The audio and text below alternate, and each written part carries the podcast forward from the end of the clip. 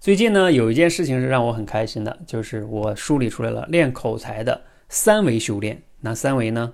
叫练口、练脑和练心，这三维要一起去立体化的修炼，你的口才呢才会从长远来说会真的好。呃，这个我是怎么总结出来的呢？是源自于啊，我前一两年的时间呢，花了很多时间去帮大家去管理认知，做了认知研习社。然后呢，最近这几个月呢，又花了好多时间去做，呃，幸福研究团，帮大家去怎么样能变得幸福，啊，其实我想啊，包括我们教练团的一些团队成内部成员都会觉得，汤姆教练天天在这搞什么呢？又搞认知，又搞幸福，这跟口才有啥关系？啊，感觉有点不务正业。坦诚的说呢，我自己有时候都会有一点自我怀疑，觉得我搞这些东西是不是没用哈？啊，因为到底跟口才有啥关系呢？有时候我都有点说不清楚。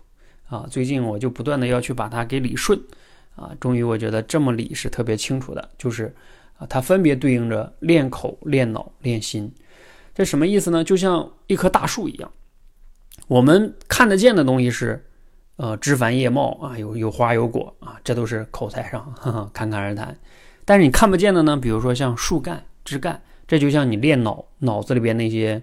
呃，思维能力啊，认知啊，等等等等啊，包括练心，又包括有点像那个树树下边的那个根系往下扎根一样。你的根系不稳，你这棵大树就是长不高的。就像口才一样，你长远来说不练脑，不去练心，你口才也不可能特别大的本质的变化啊。所以，我们去做认知研习社，就帮你去练脑；我们做幸福研究团，是帮你把心态变得平和。一个人如果心态不平和，每天抱怨，很痛苦。心浮气躁的，你不仅练不好口才，你自己的工作也好，让你去看本书也好，你什么都干不了。那你说你怎么能去更好的成长呢？所以啊，我带大家去研修幸福啊，就是让我们能去不抱怨，去感恩，能活在当下，这样你自己的心态会更好，变平和，变幸福。然后认知研习社呢，去解决我们的知识管理问题，包括思维能力这些。你因为我们嘴说出来的东西都是脑子里的东西。